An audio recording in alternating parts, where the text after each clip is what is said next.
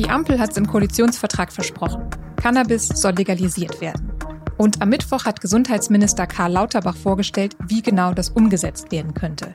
Das Ziel dahinter ist ein besserer Gesundheits- und Jugendschutz und der Schwarzmarkt soll eingedämmt und so auch verhindert werden, dass weiterhin viele Menschen im Zusammenhang mit Cannabis kriminalisiert werden. Aber reichen die Pläne der Bundesregierung dafür aus? Darüber habe ich mit meinem Kollegen Ronen Steinke gesprochen.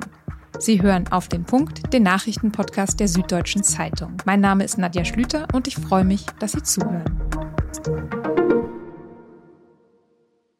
Kiffen ist sehr weit verbreitet. Rund vier Millionen Menschen machen das regelmäßig in Deutschland.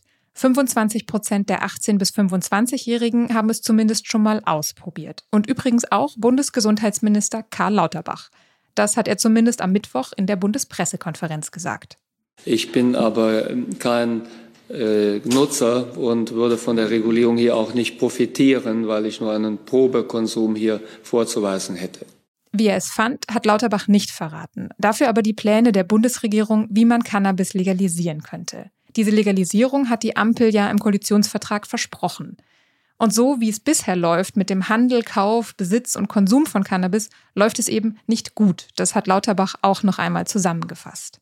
Wir haben keine vorzeigbaren Erfolge in den letzten Jahren erzielen können. Der Cannabiskonsum ist gestiegen. Der Jugendschutz äh, ist nicht wirklich erfolgreich gewesen. Und wir haben zum Teil auch mittlerweile problematisches Suchtverhalten sogar bei Erwachsenen. Um die Situation zu verbessern, vor allem den Kinder-, Jugend- und Gesundheitsschutz, hat sich das Bundeskabinett jetzt also auf Eckpunkte geeinigt, aus denen dann in Zukunft ein Gesetz werden könnte. Cannabis und sein Wirkstoff THC sollen dann rechtlich nicht mehr als Betäubungsmittel eingestuft werden. Der Kauf und der Besitz von 20 bis 30 Gramm für den Eigengebrauch sollen straffrei sein, der private Anbau von bis zu drei Pflanzen auch. Ansonsten will die Bundesregierung den Anbau und den Vertrieb von Cannabis staatlich kontrollieren. Kaufen könnte man es dann in lizenzierten Abgabestellen mit Zutritt ab 18 Jahren. Der Handel ohne Lizenz würde strafbar bleiben. Noch geprüft wird, ob es eine Obergrenze für den THC-Wert von legalem Gras geben soll. Mit diesen Plänen sind nicht alle zufrieden. Viele Kinder- und Jugendärztinnen und Ärzte sagen zum Beispiel, dass regelmäßiger Cannabiskonsum bei Jugendlichen und jungen Erwachsenen zu Hirnschäden führen kann, zu Einschränkungen der intellektuellen Leistung und der sozialen Kompetenz. Und das auch, wenn sie über 18 sind, nämlich bis 25 Jahre. Vom gesundheitlichen Aspekt mal abgesehen, hätte eine Legalisierung aber ja vor allem rechtliche Konsequenzen. Welche das konkret sein könnten, darüber habe ich mit meinem Kollegen Ronen Steinke gesprochen, der für die SZ vor allem über Rechts- und Sicherheitsthemen berichtet. Ronen, vielleicht erstmal ganz allgemein, für wie sinnvoll hältst du die Pläne für eine Cannabis-Legalisierung, die die Bundesregierung jetzt vorgestellt hat? Das ist sehr sinnvoll. Ähm, man muss sich ja vor Augen führen, bisher beschäftigt die Verfolgung von weichen Drogen einen riesigen Teil der Ressourcen der Polizei und auch der Justiz. 30 Prozent der Haftinsassen in deutschen Gefängnissen sitzen wegen Drogendelikten. Und am Ende geht es ja darum, dass das Menschen sind, die sich selber etwas angetan haben, ja, ihre eigenen Gesundheit. Ähm, nicht, dass die anderen Menschen was angetan haben. Also, dass man da ein bisschen runterkommt von, dass man schaut, wie man zu einem rationaleren Umgang findet, das ähm, finde ich sehr, sehr begrüßenswert. Mhm, jetzt hast du gesagt, wie man da ein bisschen runterkommt von. Ist das denn überhaupt eine echte Legalisierung, was da jetzt geplant ist? Es gibt ja sehr viele Einschränkungen. Ja, also man behandelt das jetzt nicht so, als ob es äh, Bonbons sind oder irgendwas harmloses. Also es ist schon klar, dass das etwas ist, was, ähm, also ja, Cannabis-Produkte, ähm, was gefährlich sein kann, genauso wie Alkohol. Also es wird weiterhin aus den Händen von Kindern ferngehalten. Man darf es nicht in der Nähe von Schulen ähm, verkaufen oder konsumieren. Aber ähm, das ganz Entscheidende ist, dass Leute nicht mehr ins Gefängnis kommen sollen, wenn sie einfach sich selber einen Joint anmachen ähm, solange sie das ja an zu Hause tun zum Beispiel. Und das ist schon ein riesiger Paradigmenwechsel. Also das ist schon, das ist schon die entscheidende Änderung. Verkauft werden soll ja in lizenzierten Verkaufsstellen, in die soll man auch erst ab 18 Zutritt haben. Ich frage mich jetzt, ob das nicht dazu führt, dass es dann vor allem doch immer noch einen Schwarzmarkt gibt für Jugendliche. Die Sorge hätte ich nicht, weil das ist ja wie bei Schnaps heute. Auch den dürfen äh, Jugendliche unter 18 nicht kaufen und wenn sie den dann doch bekommen, das passiert ja nicht selten, dann halt über den großen Bruder.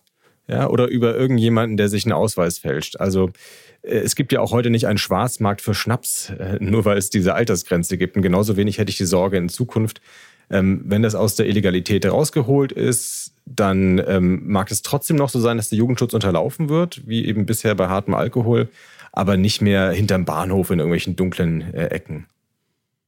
Von Seiten der Polizei gab es jetzt schon positive Stimmen zu den Plänen, weil eine Legalisierung sie entlasten würde. Wird das wirklich eintreten?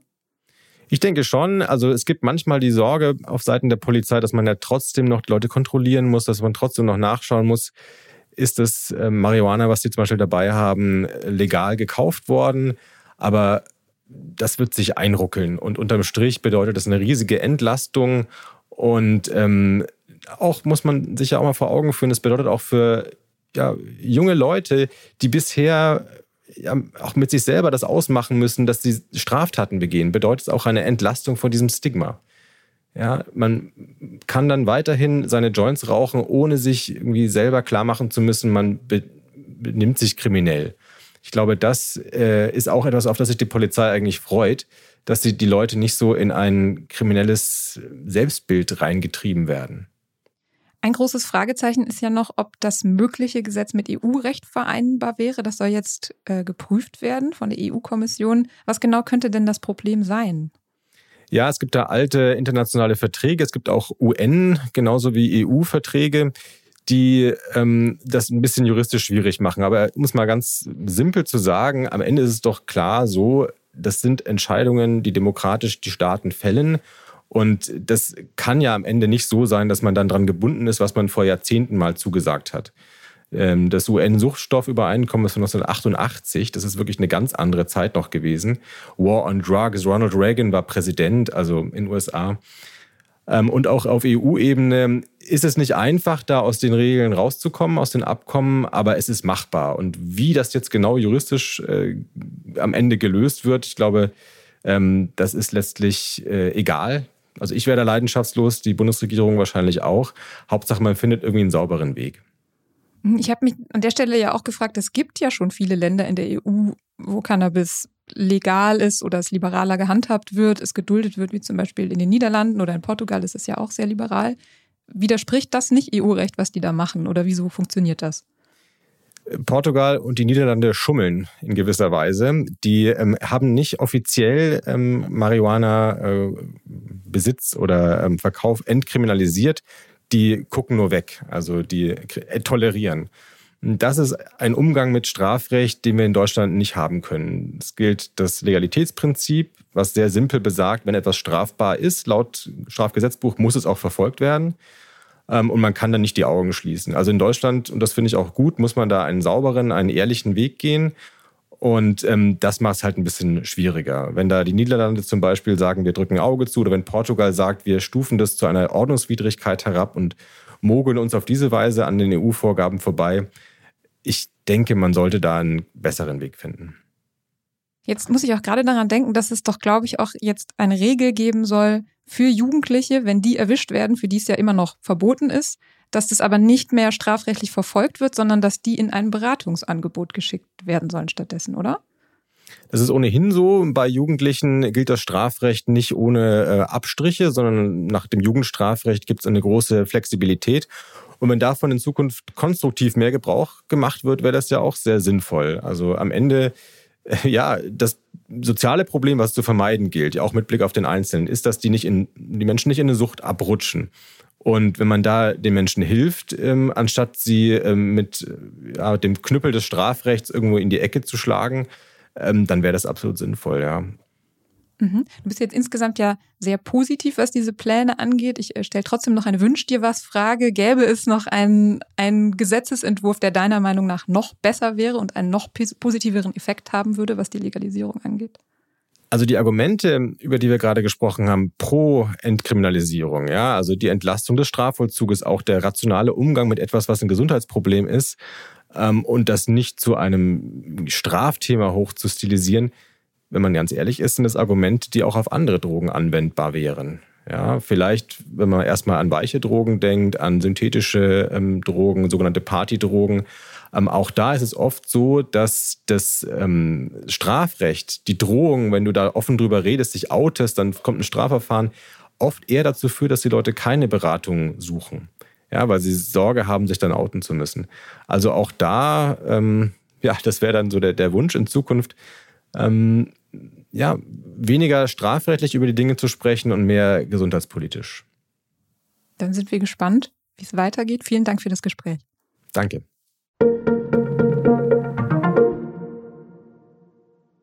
Zwischen der Türkei und Griechenland ist die Lage gerade sehr angespannt, denn die Türkei stellt die Souveränität Griechenlands über griechische Inseln im östlichen Mittelmeer und damit im Grenzgebiet der beiden Staaten in Frage. Sie fordert auch den Abzug aller griechischen Truppen von diesen Inseln. Der türkische Präsident Erdogan hatte Griechenland in den vergangenen Wochen mehrmals gedroht und gesagt, Zitat, wir könnten plötzlich eines Nachts kommen, Zitat Ende. Bundeskanzler Olaf Scholz war an diesem Donnerstag zu Besuch in Griechenland und hat es gegen die türkischen Drohungen in Schutz genommen. Scholz hat auch eine Vermittlung zwischen den beiden Ländern durch Deutschland angeboten. Die aktuelle Steuerschätzung hat ergeben, dass der Bund bis zum Jahr 2026 viel mehr Geld einnehmen könnte, als noch im Mai vorhergesagt wurde. Konkret sollen es 126,4 Milliarden Euro mehr sein. Und das trotz Energiekrise und zu erwartender Rezession. Finanzminister Lindner hat dadurch also mehr Spielraum für seinen Haushalt als gedacht. Der Deutsche Gewerkschaftsbund hat bereits gefordert, dass die Mehreinnahmen genutzt werden müssten, um die Folgen der aktuellen Krise für Menschen mit geringem Einkommen, Studierende und Rentnerinnen und Rentner abzufangen. Die Fluktuation in Number 10 Downing Street, dem offiziellen Amtssitz des britischen Premiers, ist ja gerade sehr hoch. Eins aber bleibt gleich. Larry, der Kater oder auch der Chief Mauser of the Cabinet Office, der wohnt immer noch dort. Was sich ansonsten in den Räumen im Laufe der Geschichte geändert hat und wie jede neue Premierfamilie damit umgeht, das können Sie in der SZ von Freitag nachlesen oder mit einem Digital-Abo schon Donnerstag ab 19 Uhr. Und schauen Sie sich auch unbedingt mal den Twitter-Account von Larry the Cat an. Das lohnt sich. Ich verlinke ihn in den Show Notes. Redaktionsschluss für Auf den Punkt war um 16 Uhr und produziert hat diese Sendung Jakob Anu. Ihnen vielen Dank fürs Zuhören und bis morgen.